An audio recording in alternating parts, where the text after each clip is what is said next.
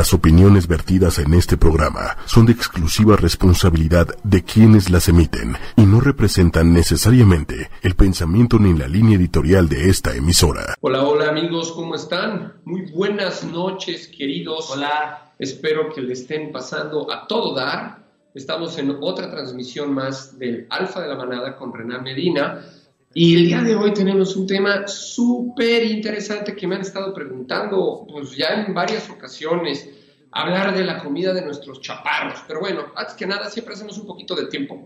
Los saludo con mi tecito. Y bueno, quiero presentarles a Rodrigo. Rodrigo es mi hijo. Hola, hola, ¿cómo están Eh, todos? Él nos viene a platicar un poquito más la parte médica y los problemas físicos que tienen, que tienen a veces los chaparros por, pues por esa mala nutrición que, en ocasiones nosotros que estamos haciendo las cosas bien y les estamos metiendo una regada que no, no, no tienen una idea de lo que estamos haciendo. No, y sobre todo porque son temas que son muy importantes para la salud de sus chaparritos y hay veces, en la mayoría de las ocasiones, que no las sabemos y podemos eh, evitar que pasen todas estas cosas, ¿no? Sí, claro. Ahora, vamos a hacer como siempre un poquito de tiempo porque veo que hay pocos conectados. La semana pasada, una disculpa, no pudimos estar por acá.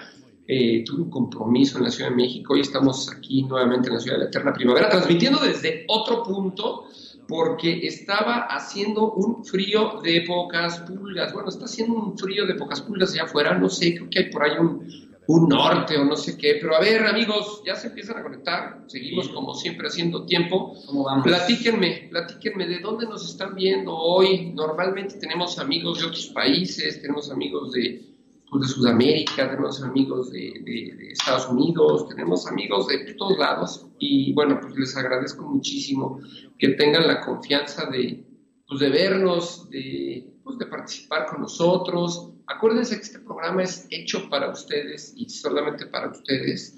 Eh, y bueno, como siempre lo digo, no representa ningún fin eh, económico. Lo único que para nosotros es, es el placer de hablar de perros, el placer de estar pues, con ustedes, el placer de comentar.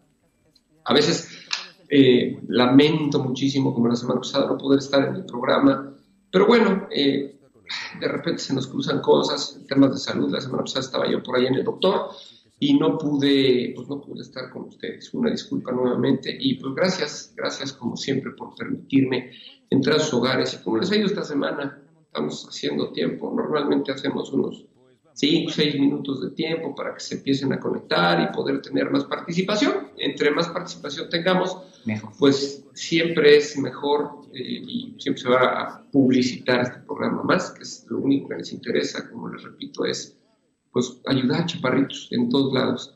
¿Cómo estás? Platícanos. Hoy te pusiste, a investigar, hoy te pusiste a investigar un tema. Sí, hoy, hoy me decías, qué nervios hablar de todo esto. Ah, esto se trata de, es como el otro día un amigo me comentaba, Gus Ferreiro, me comentaba, ¿cómo estás? Ese soy yo, el que aparece ahí en la pantalla, ese Renan Leina soy yo. Y el otro día nos decía, Gus, ¿sabes qué es lo padre del programa? Que es como si nos hubiéramos echando un cafecito. Estamos, hagan de cuenta que estamos en una cafetería, en la cafetería esta famosa, el Starbucks, sentados en una mesita y pues, platicando de nuestros perros. Me encanta que interactúen porque entre más interactúen ustedes, pues más podemos contestar preguntas. Hoy hay poquita gente. Vamos a empezar a tener estos programas con, pues, con una audiencia diferente, porque bueno, pues se acercan las fiestas navideñas, viene Navidad, viene Año Nuevo, y bueno, pues, muchos salen de vacaciones, pero nosotros vamos a seguir fieles a la causa y pues, tratando de darles la mayor información posible. Y pues, como saben, la idea es tener siempre, estar eh, pues, informándoles de cómo tratar a sus perros, problemas médicos, problemas etológicos, tips, consejos. Ya tenemos ahorita, miren cómo va subiendo. No, y sobre todo- subió la conexión muchísimo. Andas con mucha prisa, se trata de relajadito, tranquilo. Eh, platícanos, ahora sí platícanos. Vamos a hablar, ya vámonos al tema. El alfa de la manada del día de hoy tiene alimentación en los perros y principales problemas por una mala nutrición. Vamos a primero remitirnos al, pues, a, los inicios, a la etapa de la crianza, que siempre en todos los programas nos vamos a la etapa de la crianza. En la etapa de la crianza damos los fundamentos y las bases de la nutrición y de la alimentación.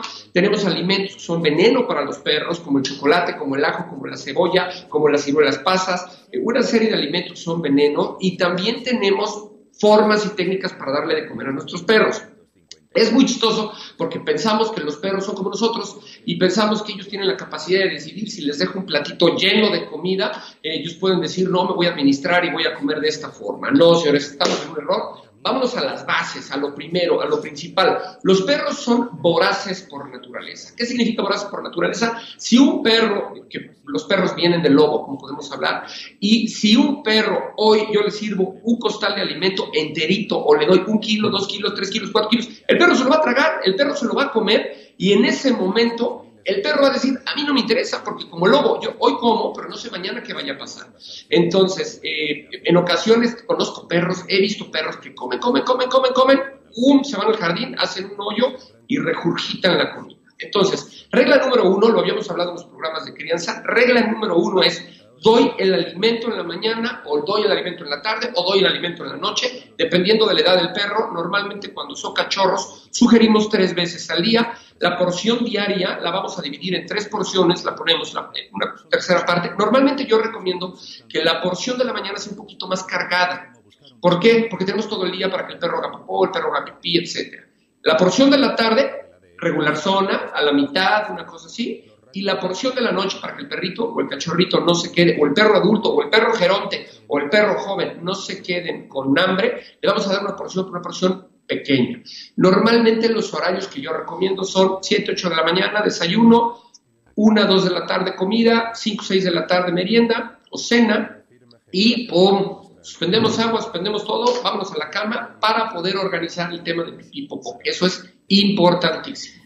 Ahora, bueno, déjame nada más interrumpirte un poquito. Una cosa muy importante que mucha gente de repente se confunde es que los perros normalmente, para que vayan al baño, para que puedan defecar, tienen que pasar 12 horas, no es inmediato. Mucha gente cree que mi perro come y luego luego va a ir al baño. Ahora, si las horas coinciden en que pasen las 12 horas de que, se de que comió por primera vez a la hora en la que lo, lo, vamos a sacar al baño, entonces está excelente, porque los perros van al baño, los empezamos a a, ¿cómo le llamaría?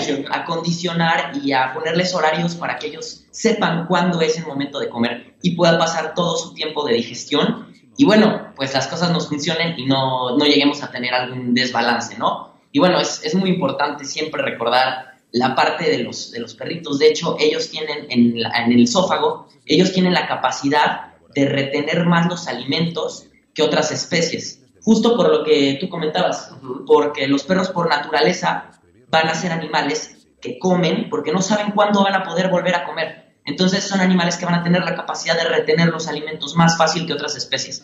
Y pues bueno, pues vámonos de, lleno, Al, tema. Pero sí era bien importante, es bien importante que hagamos hincapié en esto. Otra de las cosas que también siempre recomendamos es eh, no le demos a nuestros perros comida entre comidas. Eh, lo que se trata es de estructurar perfectamente bien la alimentación, se trata de estructurar horarios a través de la comida. La comida es muy importante, ¿por qué es muy importante? Porque a través, nosotros vamos a empezar a conocer, insisto, no hay nadie que conozca mejor a los perros que ustedes. Si ustedes saben que su cachorrito come muchísimo, le ponen el platito el cachorrito de gluten, inmediatamente quitan platito. Mi recomendación es, pongo comida, espero 5, 10 minutos, y el cachorrito o el perro o el perro adulto geronte coma o no coma, yo le quito plato. La comida de la tarde, vuelvo a poner el plato, si el cachorrito o el perro o el, o perro geronte comen o no comió, quito plato. Y así sucesivamente. ¿Qué es lo que va a pasar? Que va a estructurar y el perro se va a acostumbrar a que tiene que comer en cierto tiempo. Como les decía, el perro es voraz por naturaleza y al momento, por ser voraz, el perro lo que hace es de glute y vámonos. Ahí nosotros podemos observar si nuestro perro está enfermo, si nuestro perro está desanimado. Si, la comida es un indicador maravilloso que nos va a, subrayar en las cuestiones de conducta de nuestros perros. Si tú le pones a tu perro que está acostumbrado a comer como aspiradora el platito de comida y al ratito tú ves que el perro no comió, observas, en la tarde pongo plato, en la noche pongo plato y el perro no come. Mi recomendación es inmediatamente hablarle al médico veterinario y decirle, oye, yo conozco a mi perro, yo conozco perfectamente bien cómo come mi perro, lo veo desanimado y no está queriendo comer con la frecuencia y con la voracidad que come todos los días. Entonces, número uno, pues el indicador de la alimentación es eso, el alimenta, la alimentación nos señala la forma de comer nos señala si nuestro perro está sano, si está teniendo algún problema conductual o, algún problema físico. Ahora, una cosa muy importante que también de repente no tomamos en cuenta es que el, olor de la comida y el sabor de la comida es muy importante para, pues, para todos los animales, ¿no? Ahora, también es importante saber que depende de la edad del perro, depende de, de, pues de muchas situaciones que se pueden empezar a dar problemas a nivel de nutrición. Si un perro es muy, muy grande, es un perro adulto, pues va a tener problemas para poder olfatear, para poder detectar los sabores de la comida, que nos pueden indicar también algún problema de, de mala nutrición. Entonces, son muchos factores los que, los que tenemos que tomar en cuenta, que ahorita vamos a empezar a hablar un poco más de ellos, por, lo, por lo cual es muy importante tener siempre presente la nutrición de nuestros perros, porque mucha gente cree nada más, está gordito, está flaquito, está bien, pero es muy importante porque todo, todo, toda esta parte de la nutrición nos puede llevar a problemas más graves que puede llegar a ocasionarnos hasta la muerte. Entonces es muy importante que siempre tengamos pues presente eh, poder checar cómo está nuestro perrito a nivel de, salud en, cuanto a la nutrición, ¿no? Hace poquito eh, teníamos un cliente que llegó con su perrito, que por cierto está en adiestramiento con nosotros. Renata, te mandamos un saludo, muchísimas gracias por confiar en nosotros. Y me decía, es que, digo, las técnicas de la bolita, ¿no? Este, como los niños en las escuelas, siempre ejemplifico y pongo ejemplos de los niños, antes, eh, cuando yo era niño, o sea, hace un chorro de tiempo, el niño gordito, chonchito, regordete, con cachetotes, era el niño sano. Y todo el mundo decía, yo era una espiga, era flaquito, flaquito. Y todo el mundo decía, ah, este está malnutrido, este es un delgadito, este está enfermo. Y el niño gordito, no, este niño está bien comido y es un, es, nada más que sano del muchacho y hasta le daban unas manos en la espalda. Y resulta que hoy la vida ha cambiado, las investigaciones han cambiado, resulta que los niños flaquitos, digo, no en exceso, pero los niños delgaditos son niños más sanos que los niños que están un poquito más llenitos o un poquito pasaditos de peso. Lo mismo, lo mismo pasa con los perros. Muchas veces creemos que el perro gordito, el perro que ve súper bien, nutridito, hasta que se le ve su pancita, pues sí se ve muy bonito. A lo mejor tú lo ves y dices, wow, qué padre el perro, lo tiene muy bien comidito, su pelo liso, su pelo brilloso, no tira pelo, etcétera pensamos que es el perro sano.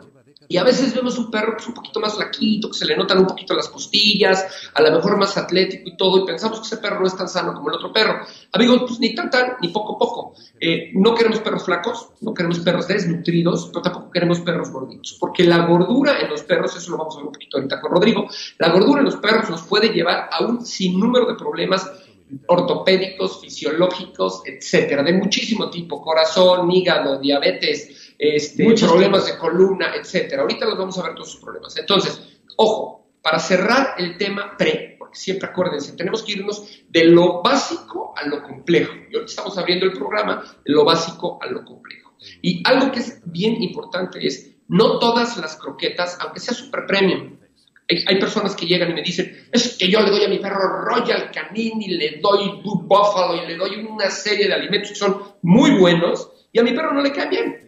Me gusta ejemplificar, yo tenía un pastor alemán, Odín, siempre hablo de él, era un perro precioso, un perro de protección, un perro que andaba conmigo para arriba y para abajo, andaba en aviones, en camioneta, para arriba y para abajo, era mi compañero. Y le daba desde el mejor alimento, los mejores alimentos, y siempre andaba con problemas gastrointestinales. Siempre andaba con popó pastoso, diarreíta, este, nunca acabé de entender cómo funcionaba el intestino de mi perro. Le hicimos mil pruebas, el perro estaba bien, le hicimos mil estudios también y el perro estaba perfectamente bien.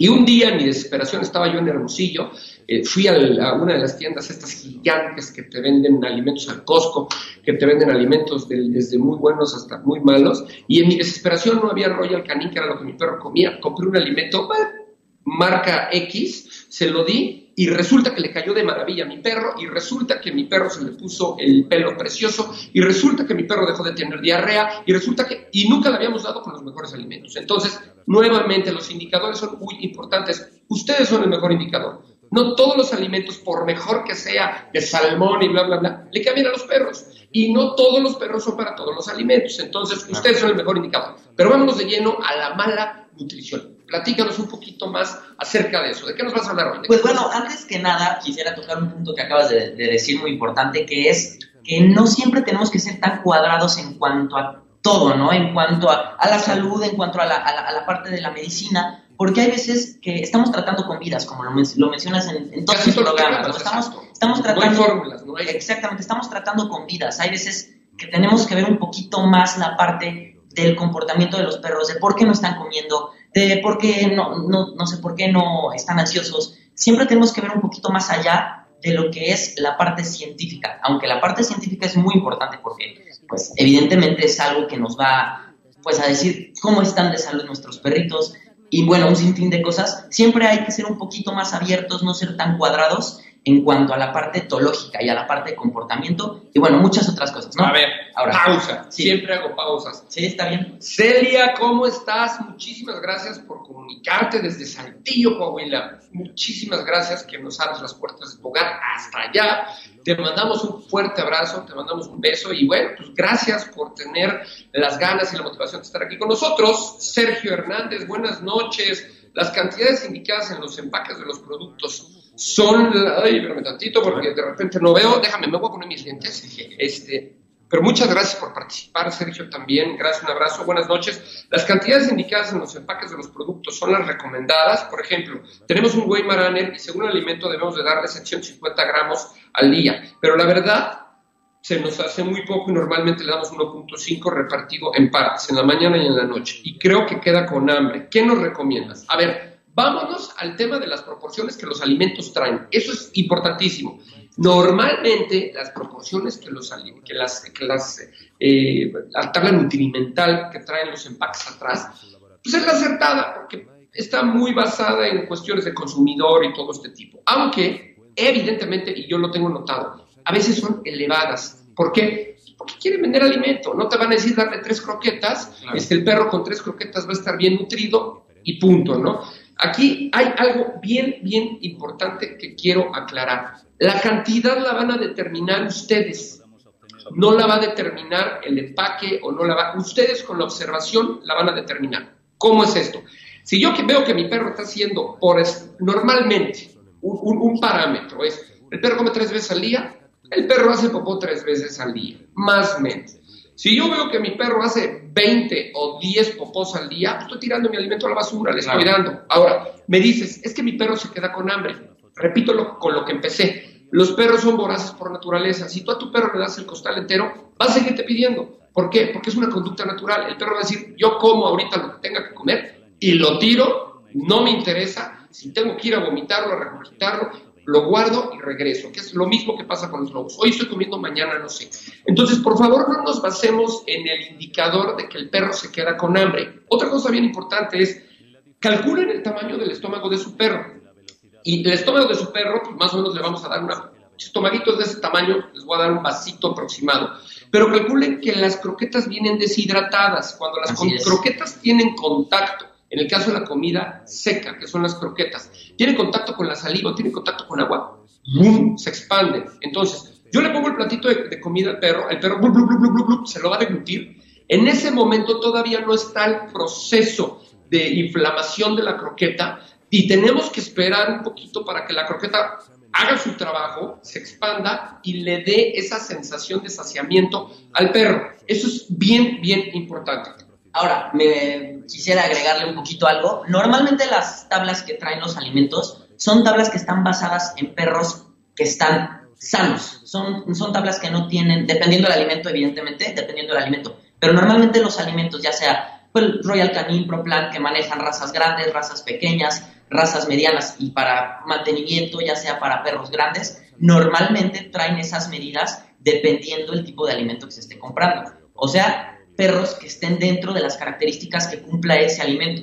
Entonces es muy importante que siempre le demos el, alimento adecuado a nuestros perros conforme a sus necesidades. Las tablas sí son acertadas, pero también hay veces que, como dices tú, y como lo vuelvo a repetir, no hay que ser tan cuadrados en la parte de las raciones que vienen, de los números que vienen, y también hay que estar checando un poco más a nuestros perros del comportamiento, de, de pues de muchas cosas, ¿no? Hay unas fórmulas, que son unas fórmulas, eh, normalmente las utilizan pues, los nutriólogos, ya sea de, varias especies hasta los nutriólogos humanos, que te dicen, basándose en el alimento que esté comiendo tu animal o tu perrito, eh, de cuánto es lo que tiene que comer, de cuántas calorías son las que te va a proporcionar el alimento que tú le estás dando a tu perrito y cuánto es la cantidad ideal que le tienes que dar a tu perrito. Ahora, estas fórmulas, no sé si más abajo a lo mejor eh, podríamos compartirlas, no sé, bueno, ahorita lo checamos, pero es muy importante también, hay unas tacitas medidoras. Normalmente las tacitas medidoras, ya sacando la parte nutrimental y lo que necesita tu perrito al día, pues lo vamos a poder medir con esas tacitas y ya con la, con la medida que la tacita te dé y con la fórmula vas a tener perfectamente bien calculada la razón que necesita tu perro. Pero vuelvo a lo mismo, no hay que ser muy cuadrados en cuanto a la parte médica y en cuanto a la parte eh, de números, sino también hay que observar un poco más a nuestros chaparritos para, pues, para poder tener un perrito, pues, sano, feliz y, punto, y sano mental también. Algo también súper importante, insisto, no es un parámetro. La educación de nuestro perro desde la etapa de la crianza es fundamental. ¿Por qué toco el tema de la educación y no de adiestramiento? Que ya explicamos la diferencia entre educación y adiestramiento. Vamos a hablar de la educación. Si yo le pongo el platito a mi perro y mi perro lo come, es un indicador de que algo está pasando, como les explicaba. En la siguiente comida, en la siguiente comida, y si esto no, el perro lo come, bueno, puedo hablarle al médico veterinario y decirle mi perro está teniendo una conducta extraña. Pero, ojo, tenemos que educar a nuestros hijos, tenemos que educar a las personas que viven en casa.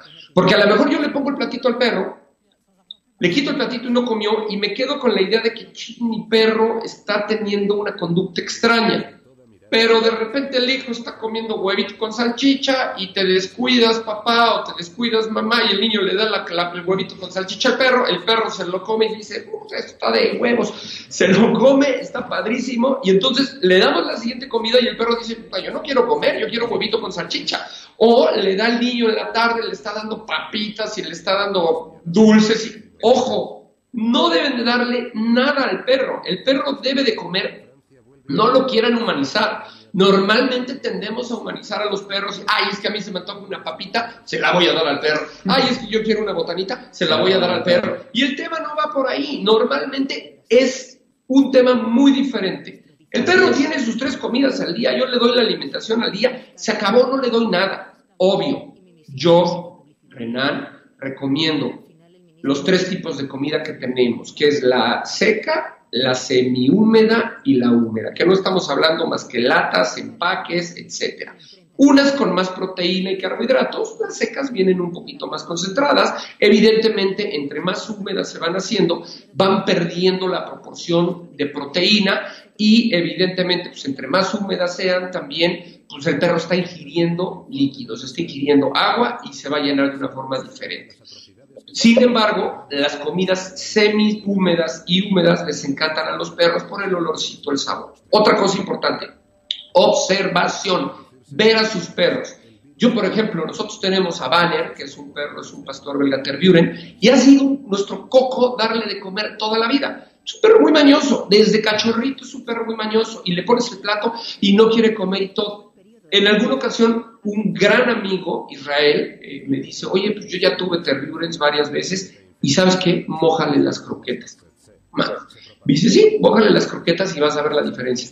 Le humedeces las croquetas, las dejas reposar un poquito, que se haga pastosito y el perro se lo devora que no tienes una idea. Observación, amigos.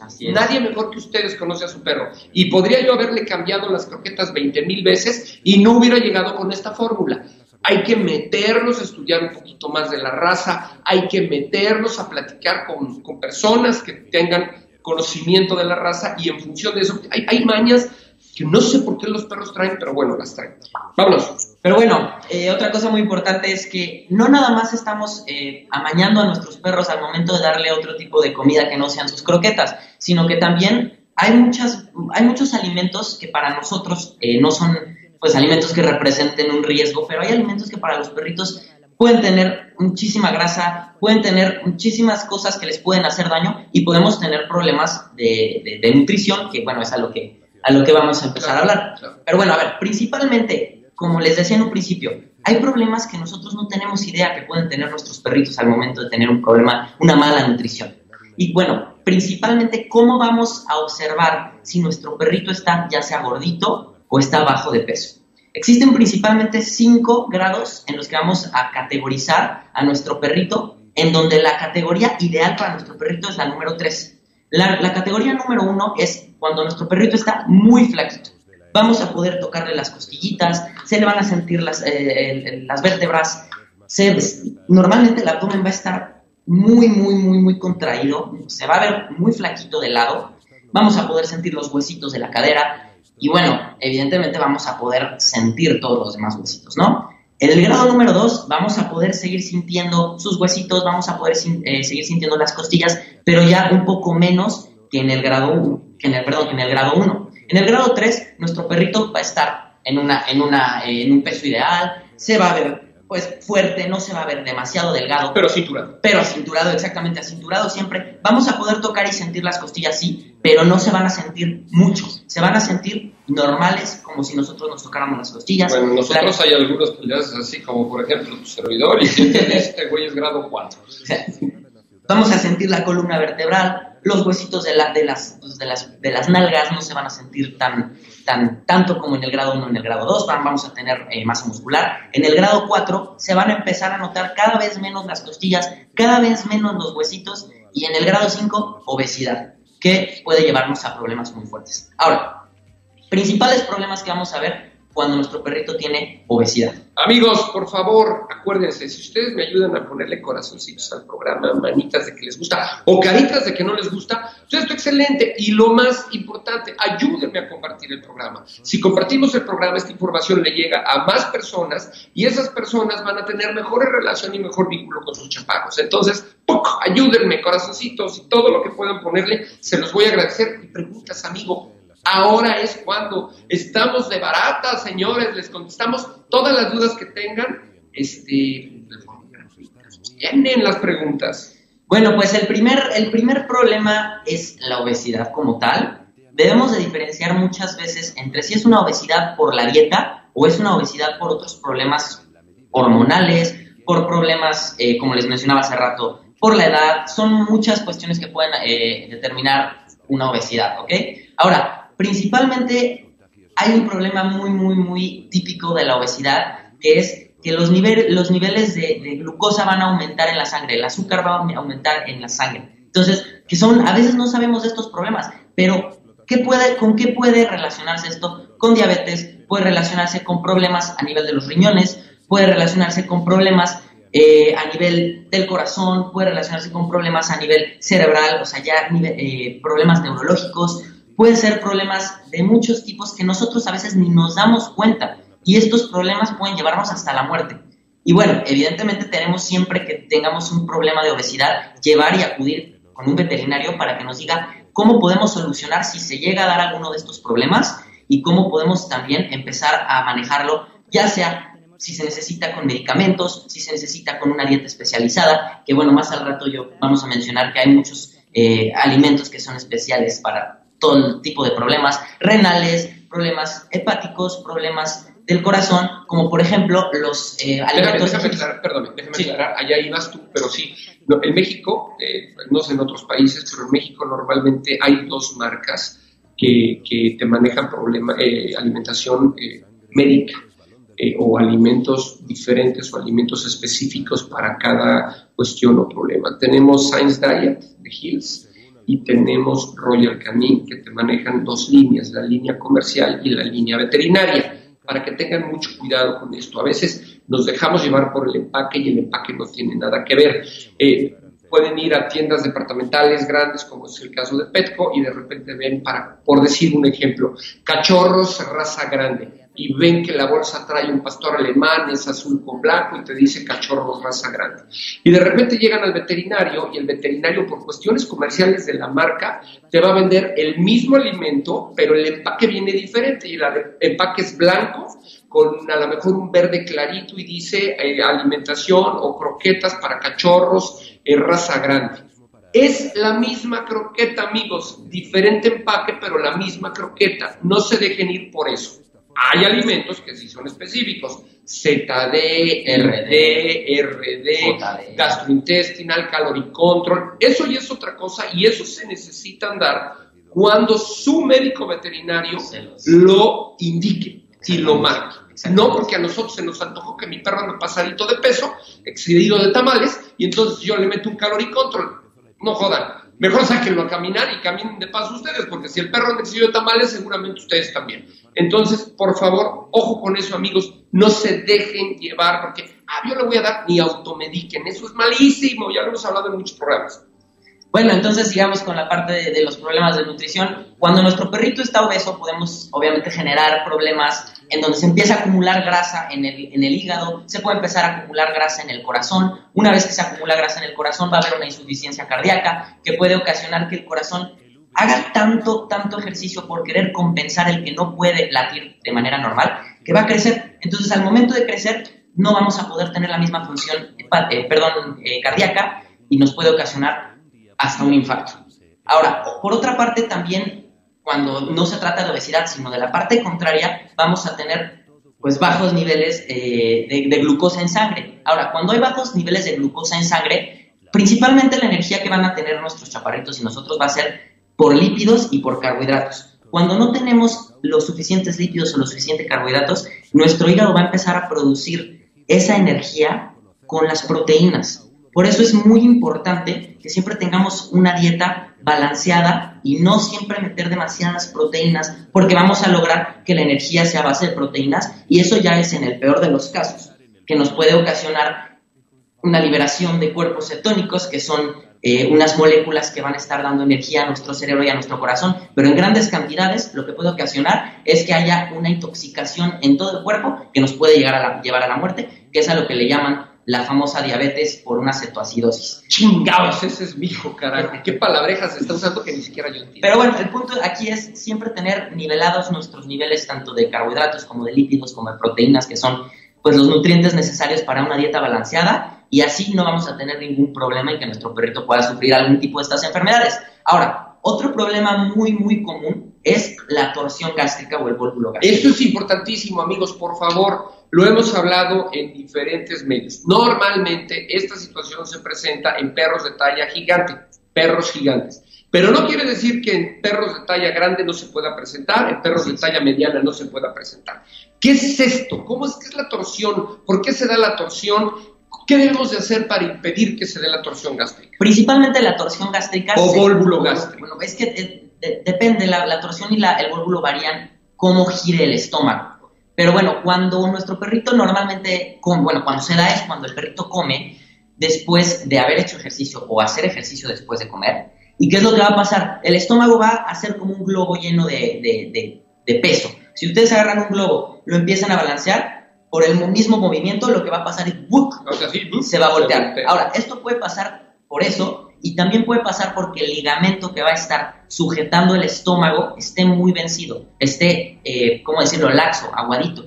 Entonces esto puede ocasionar que el estómago se voltee y puede, pues, nos puede llevar hasta la muerte. De hecho, debe, es, una, es una emergencia médica, en donde debemos actuar inmediatamente. Si ustedes ven, a mí me ha tocado desafortunadamente ver perros con esa situación, y perros que de la nada, ¿eh? Eh con todo el control y con todo el manejo perfecto poniéndoles el plato en alto, poniéndoles el, agua en alto para que el perro no jale mucho aire. Eh, una vez que come el perro ya no hace ejercicio, tienes que esperar unas ciertas horas para que el perro pues, pueda volver a hacer ejercicio, etc. Me ha tocado que de repente tú llegas, vas, pasas, ves a tu perro todo. Si tu perro está postrado, echadito y de repente con una respiración rara y sientes que el intestino o el estómago se empieza a inflamar, en ese momento no te esperes.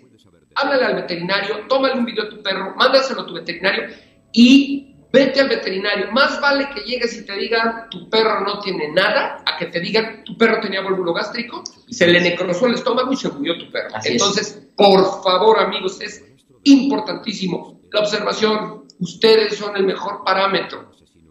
Exactamente, ustedes son el, mejor parámetro. Siempre hay que estar observando a nuestros perritos en cuanto a comportamientos. Muy importante ver cómo se están, pues cómo están, ¿no? Cómo, cómo está, si está deprimido, si está, si no se quiere mover, si está ansioso. Cualquier tipo de comportamiento que esté fuera de su normalidad nos puede indicar cualquier cosa. Ahora, otro problema eh, muy común es, ah, bueno, aparte del vólvulo gástrico, es que puede, podemos llegar a tener problemas de huesos.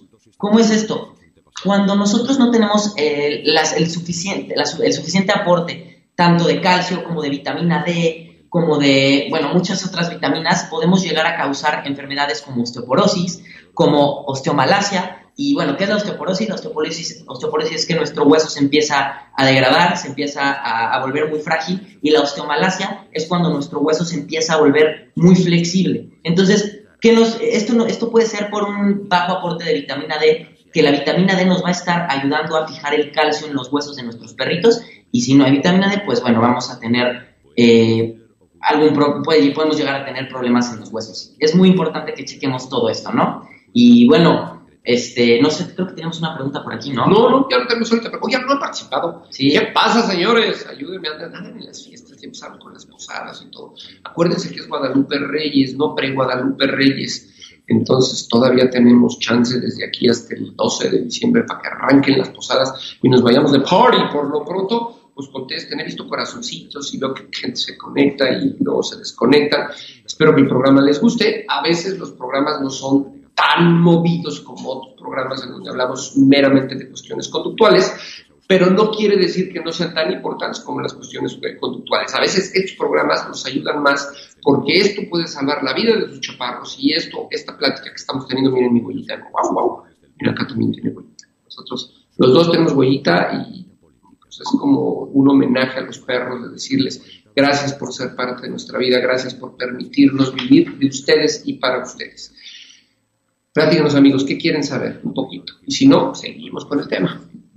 Arranca, ¿qué es Vals? ¿Alguna pregunta? No.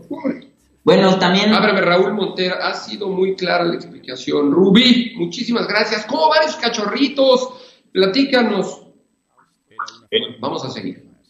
Bueno, vamos a seguir. Eh, como les había comentado, también pueden haber problemas, no, digo, podemos, podemos ver diarreas, ¿no? Que las diarreas, digo, pueden ser por muchísimas cosas, pero es muy importante que siempre que veamos, eh, no, digo, no puedo, dar, no puedo dar un diagnóstico, evidentemente, pero debemos de, fijarnos mucho en, en, la parte del intestino, que puede haber algún problema a nivel de la absorción de los alimentos, puede haber un, problema a nivel hepático, siempre, siempre que veamos una diarrea, que veamos heces de colores diferentes a los normales, es muy importante que acudamos a nuestros médicos. Porque, bueno, perdón, al médico veterinario. ¿Por qué? Porque pueden ser problemas. Llévalo con el pediatra de tu hijo. ¡Ay, mi perro está teniendo una diarrea diferente! No, y estos problemas de diarreas, de, de, que vayan al baño con colores diferentes o que orinen con, con colores diferentes, pueden indicarnos problemas en el hígado, pueden indicarnos problemas en los riñones y se pueden todos relacionar con la dieta. Entonces, siempre es muy importante, por lo menos una vez al año, que chequen y que le hagan estudios médicos a sus chaparritos, para que podamos determinar si tenemos algún problema y que podamos solucionar antes de que se haga más grave y que nos pueda llevar a situaciones, pues, más eh, difíciles, ¿no? Como la muerte, como que sea eh, una situación crónica que nos lleve, pues, a un malestar todo el tiempo. Entonces, siempre tenemos que estar checando a nuestros chaparritos, no tomar, eh, ahora sí que de alto, no sé cómo se diga, no perdón, no pasar por alto toda la parte importante médica de nuestros chaparritos y bueno, siempre, siempre apoyarnos, ¿no? En la parte médica. Oigan, ¿qué pasa con los perros? Esta es una de las preguntas que me han hecho, que de repente empiezan a comer pasto. ¿Les hace daño? ¿Les hace bien? ¿Qué pasa? no les hace daño, salvo que haya por ahí una planta que pudiera ser venenosa. Yo siempre recomiendo que si tienes un jardín y todo esto, pues vayas con tu médico y le digas, oye, fíjate que tengo este jardín o mi perro normalmente sale a este lugar y hay este tipo de plantas. Alguna de estas plantas es venenosa, alguna de estas plantas es, puede causarle un problema a mi perro y pues están bien informados de que esas plantas pues, sí les van a hacer o no les van a hacer daño, pero ¿qué es lo que pasa cuando el perro ingiere pasto? Desde las técnicas de, que nos dicen, no, es que se está purgando y va a vomitar, o no, es que yo creo que los perros son sumamente inteligentes y a veces nos dan unas señales maravillosas de que algo está pasando. Lo mismo cuando los perros hacen lo que llamamos carretitas, que se sientan y se empiezan a rascar el lanito con el pasto o eso, este, son indicadores de que algo está pasando. Súper importante. Este, si ustedes ven que su perrito se está rascando las petacas en el pasto, eh, no es que tenga comezón, a la, pueden ser muchísimas cosas, pero puede ser desde que tengan cargadas las glándulas anales, que es muy difícil que pues, nosotros lo podamos ver directamente. Yo recomiendo que cuando lleves a tu... Normalmente las personas bañan a sus perros en sus casas o los mandan con un veterinario. Sí sugiero que de repente cada dos, tres meses los lleven a bañar a un lugar en donde haya un profesional y decirle, oye, por favor, exprímele las glándulas anales. Eso es muy importante. Pero deben de saber hacerlo también. Deben de saber hacerlo, porque si no lo sabes lo puedes lastimar y puede haber hasta pérdida de la glándula y es un rollo. Así es. Debes de saber hacerlo. Por eso estoy recomendando, vaya con un profesional, pregúntele, ¿sabes exprimir las glándulas anales? Sí, sí lo sé hacer. Bueno, pues ahí lo, de inmediato, lo, lo inmediato es que lo haga. Ahora, también puede ser porque tenga parásitos. Si el perro tiene parásitos, lombricitas, huevecillos, también se rasca la colita en el pasto. Entonces, insisto amigos, la observación, así como los perros aprenden por tres vías, que ya lo hemos dicho en otros, en otros programas, que son visual, auditiva y táctil, también nosotros tenemos que aprender a base de la observación de nuestros perros. Parámetro, tú eres el mejor parámetro. Si tú observas a tu perro, estás viendo que tiene conductas que frecuentemente realiza sin motivo alguno, comerse las paredes. ¿Cuántas veces me han dicho, oye, mi perro se come la popa? Oye, mi perro se come las paredes. Oye, mi perro se... Algo está pasando. No nos vayamos al problema grave, a la situación ya, ah, mi perro tiene... Insisto, vámonos descartando poquito a poco el, tema, ¿no? O sea, desde lo básico hasta lo. Siempre apoyados el médico veterinario. No automediquemos. No.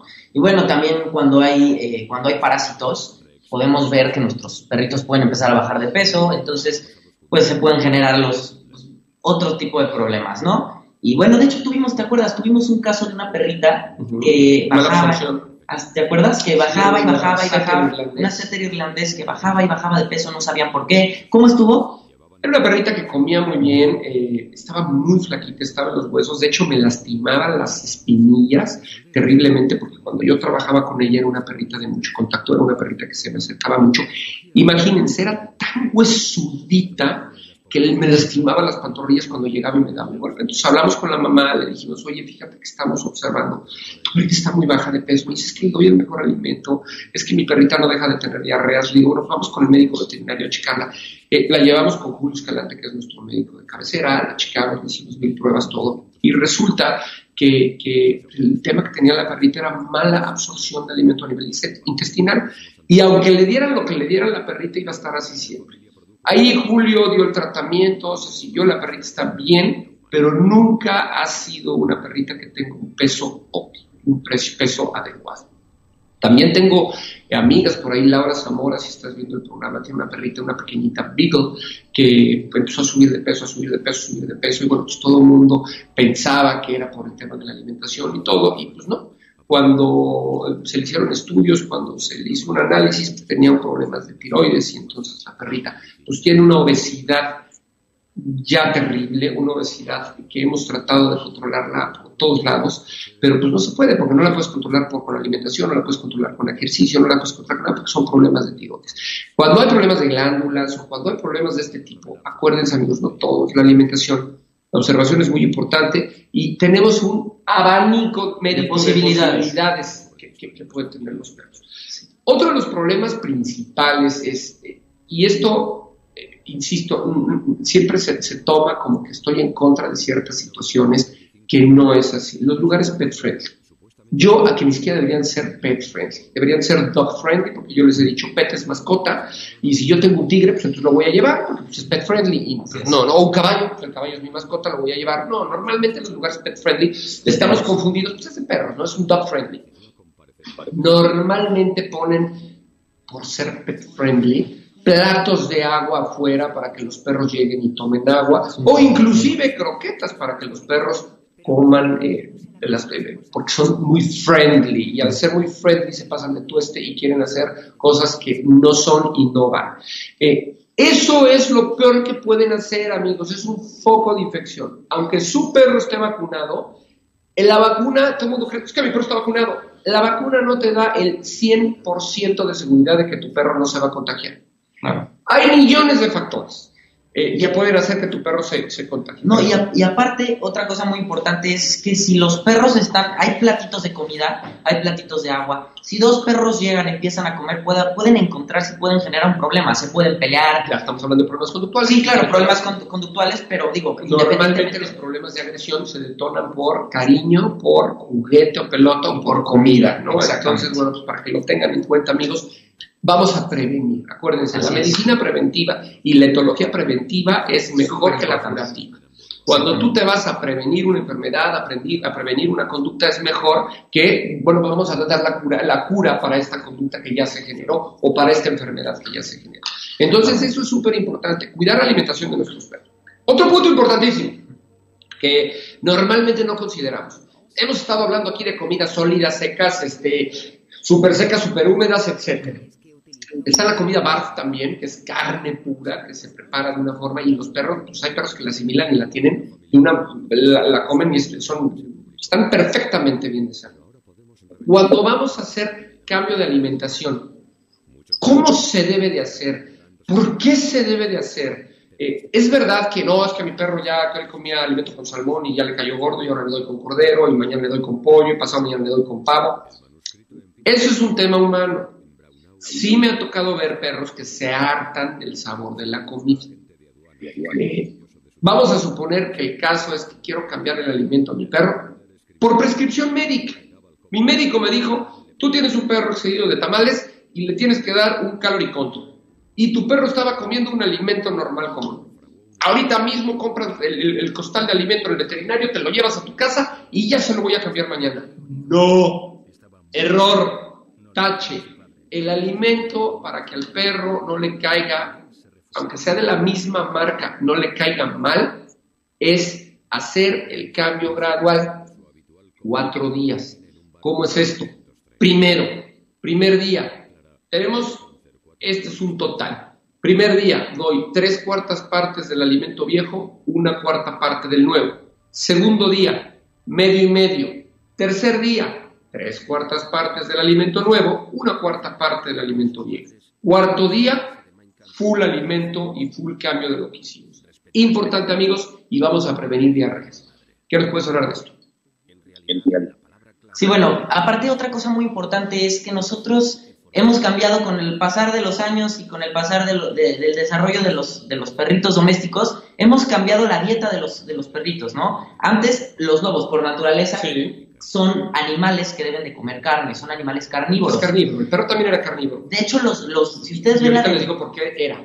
Si ustedes ven la dentadura de sus, de sus perritos, pueden ver que tienen colmillos, que tienen muelas, que tienen eh, premolares, molares, y esto es porque son animales que van a comer carne, que necesitan comer carne, atrapar a la presa, desgarrar a la presa, cortar, masticar, y eso es su naturaleza. Nosotros con el pasar de los años hemos cambiado su dieta, hemos empezado a darles verduras, hemos empezado a darles eh, frutas, hemos empezado a darles comida que realmente ellos no tendrían por qué estar comiendo, que nosotros se lo cambiamos porque volvemos a lo mismo. Nosotros tratamos de humanizar a los perritos como si fueran, eh, como si pensaran, como si actuaran, como si comieran, como si hicieran todo como nosotros, ¿no? Entonces, no debemos de cambiar los hábitos originales de los perritos, ni de los gatitos, ni de ningún animal, porque por algo tienen esa... Eh, ese origen, por algo tienen esa forma de trabajar, por eso su cuerpo trabaja de esa forma, por eso tienen esa estructura en la cara, por eso tienen esos dientes. No debemos de cambiar nosotros toda esa parte que es, es, la natural, ¿no? Y ojo, aquí me estaba preguntando Rubí, ahorita me dice que bueno, pues, al lado de su casa ya tiene dos perritas, dos perritos pit,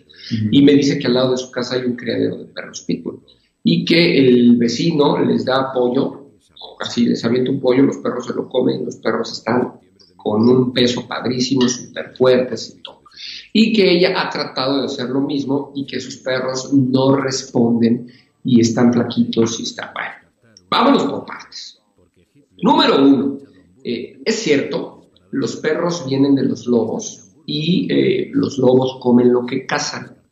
Eh, los lobos, la dentadura que está hecha, conformada por dientes que tienen una función específica desgarrar la carne, cortar, cortar masticar. romper, etcétera, eh, opera de una forma. Nosotros, a través de la convivencia, hemos creado una evolución En los perros, aunque los perros no tienen eh, o no tenían enzimas para sintetizar vegetales, etcétera, pues hoy a través de la humanización y de que viven con nosotros, etcétera, bueno, ya la tienen. También me han dicho, he platicado con personas estudiosos de los lobos y me dicen, a ver, los lobos no siempre comen eh, carne, también tienen que obtener fibra de plantas, de raíces, de ciertas cosas que comen. Entonces, no estamos tan errados en, decir que nuestros perros pueden asimilar o sintetizar fibras, verduras, este, frutas, inclusive, etc. Siempre teniendo en cuenta que no todas las frutas son eh, propicias para un buen desarrollo del perro. que no, perdón, que no toda su dieta en algunas ocasiones se debe de basar solamente en frutas. yo solamente soy vegetariano y mi perro es vegetariano. No, no, digamos idiotes. No debe de ser lo mismo. No debe ser lo mismo. Por eso los alimentos, perdón, por eso los alimentos siempre vienen equilibrados. Siempre vienen equilibrados con lo que necesitan los perritos, con los niveles de fibra, niveles de carbohidratos, niveles de proteínas que necesitan realmente. No es ni pura carne, ni pura verdura, ni ni puras frutas. Siempre debe de haber un equilibrio en todo. Ahora, ¿por qué sale todo esto? Eh, me dice Rubí, es que los perros del vecino están súper bien. Sí. Sin embargo, yo en mis asesorías digo, no huesos de pollo. ¿Por qué no huesos de pollo? Número uno, el tamaño de los huesos de pollo y la conducta de los perros ahora que ya están un poquito más humanizados a través de las generaciones. Ya no es como el lobo, que el lobo tenía unos dientes, unas mandíbulas que destruía todo, se lo comía, no pasaba nada, aventaban y hacían popó hasta los huesos completos a veces. Hoy es muy diferente. Si tú agarras un hueso de pollo y lo rompes, el hueso de pollo se puede astillar. Eso se lo traga el perro. El perro tiene una conducta muy diferente. Se le puede perforar el intestino, perforar el estómago. Y entonces estamos hablando de que el perro puede tener posibilidades de tener una peritonitis. Mi recomendación, no le demos huesos de pollo a los perros. Si tu vecino le da el pollo completo, pues está jugándose un volado muy fuerte. Puede pasar que tiene 100 perros que no le pasó nada, pero a uno le puede pasar que un hueso le haga daño. Me tocó casos, tenía un perro en alguna ocasión, me hablan y me dicen, oye, este perro tiene problemas de conducta, es un perro muy agresivo, etcétera. Fui, lo vi, empecé a analizarlo, fui con Julio, fue Julio conmigo, lo empezamos a revisar todo y pues evidentemente empiezas a hacer una revisión pues, del cuerpo, palpaciones, etcétera y el perro sí lo veíamos estresado y sí lo veíamos molesto.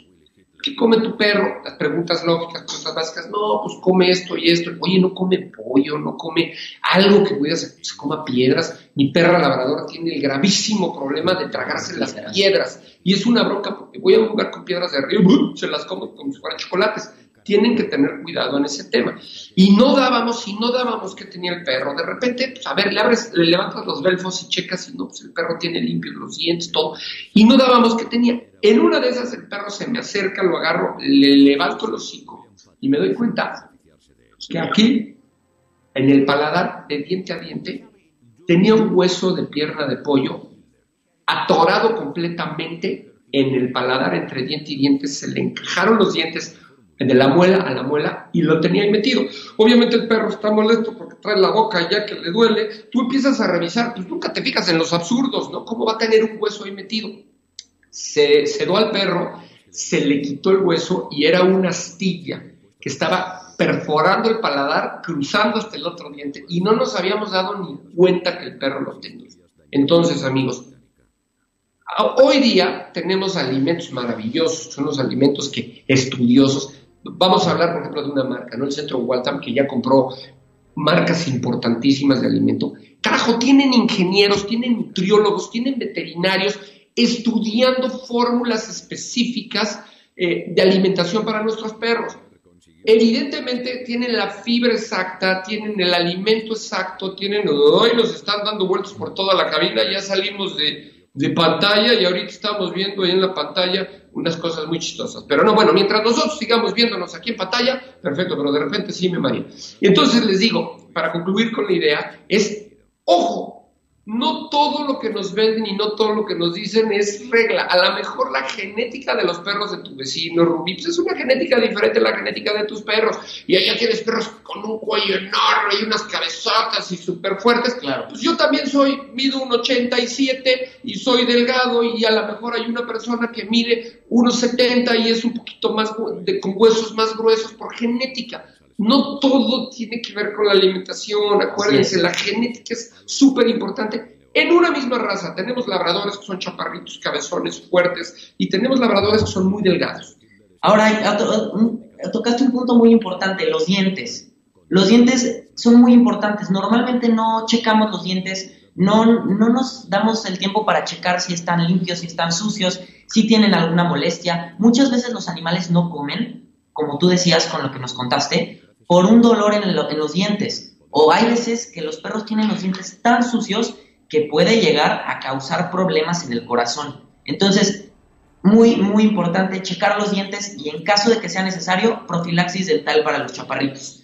Súper importante. Eso, sí es, como protocolo. Cada tres meses chequen los dientes a sus perros. Checar dientes, bueno, estar procurando la alimentación tiene mucho que ver con la acumulación de sarro en los dientes y también checar si hay dolor, si hay ruptura de algún diente, cualquier cosa que pueda estar en los dientes que pueda ocasionar que nuestro chaparrito no coma, que bueno, va relacionado con los problemas eh, de nutrición. Y bueno, me, acordé de un caso muy importante que en algún momento una persona me contó.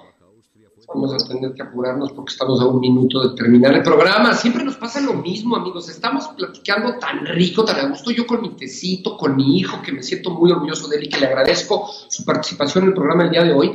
Pero se nos vino el tiempo encima. Quisiera yo que el programa durara dos horas, pero ya están por entrar a cabina. Estoy dándome cuenta ahí que está por entrar a cabina y no me quiero robar minutos de, pues, de otro programa. Entonces, bueno, vamos a tratar de concluir. Bueno, Siempre se quedan temas inconclusos y porque pues, podemos hablar toda la noche de este tema, pero espero que la información que les dimos sea de su agrado, les haya servido. Y bueno, pues no me queda más que agradecerles. Te dejo terminar y ya nos despedimos. Bueno, rápido, lo, lo termino rápido. Era un perrito que se comió, eh, bueno, le, le dieron, se comió algo de la basura a los dueños acababan de, comer carne o algo, y de los restos que quedaron en la basura, el perrito llegó, se lo comió y llevaba días, días sin poder respirar bien y empezó a bajar de peso, empezó a bajar de peso, empezó a tener problemas pues ya más graves, lo llevan al veterinario y resulta que el perrito se había comido una vértebra y la vértebra se quedó atorada en el esófago. Y al quedarse, perdón, en el esófago, en, eh, sí, en el esófago, y al quedarse atorada en el esófago, empezó a hacer presión contra la tráquea y eh, estaba atorada, evidentemente, y el perrito no podía respirar. No podía comer, no podía respirar, todo lo que comía lo vomitaba, empezó a bajar de peso y se dieron cuenta de milagro porque cuando sacan radiografías ven que hay una estructura en el esófago y se dan cuenta de que era un hueso. Era un hueso que no lo dejaba ni respirar ni comer. Exacto. Y son, son cosas que pasan, son muy raras, pero llegan a pasar. Entonces... Pues, Acuérdense que, como dicen, es que mi perro no muerde, no muerde hasta que muerde. Así es. Es que mi perro era súper lindo con los niños. Bueno, atacó a un niño y lo mordió y entonces dejó de ser lindo. es, que mi perro no se ahoga, los perros de mi vecino no se ahogan con el pollo. Bueno, un día desafortunadamente van a tener una eventualidad que nos va a hacer y nos va a demostrar que pues no era lo óptimo darles ese tipo de comida, ¿no? ese tipo de alimentación. Entonces, amigos, la prevención, nuevamente, gracias nuevamente, queridos, por permitirme entrar a sus hogares. Hoy no hubo mucha participación los que estuvieron platicando con nosotros, les agradezco. Fue un tema un poquito complicado por terminología y un poquito más, más médico, no fue tan versátil como otros programas en donde de alguna forma todos podemos participar, pero es un programa que se hizo con todo el amor por el bienestar de sus perros. Todo, la base de todo individuo es la alimentación. Cómo te alimentas, estar bien por dentro, te provoca estar bien por fuera. Y bueno, en otro programa vamos a hablar ahora de la energía de los perros, cómo los perros a través de su energía y nosotros a través de la energía que le transmitimos a nuestros perros podemos tener grandes modificaciones en la conducta de los perros. Amigos, me despido. Acuérdense, compartan el programa. Entre más veces lo compartan, llegan más personas. Esas personas pueden verlo y podemos ayudar. Me despido con la frase de, pues, de nuestro amigo Gerardo García, es, no sabemos si los animales son capaces de pensar, pero sí sabemos que los animales son capaces de sentir. y me voy a lo que siempre les digo. Mi único objeto, objetivo de hacer este programa es crear conciencia y ayudar a más perritos en donde quiera que nos vean. Si con este programa puedo ayudar a un perro, me siento satisfecho y me siento feliz de haberlo hecho.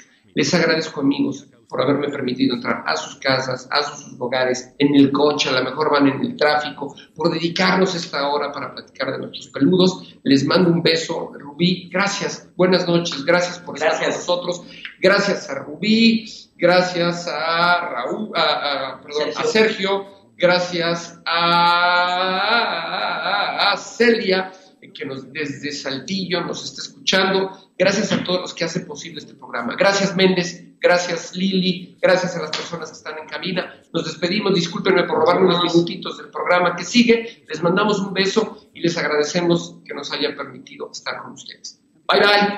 Si te perdiste de algo o quieres volver a escuchar todo el programa, está disponible con su blog en ochoymedia.com y encuentra todos nuestros podcasts de todos nuestros programas en iTunes y Tuning Radio. Todos los programas de ochoymedia.com en la palma de tu mano.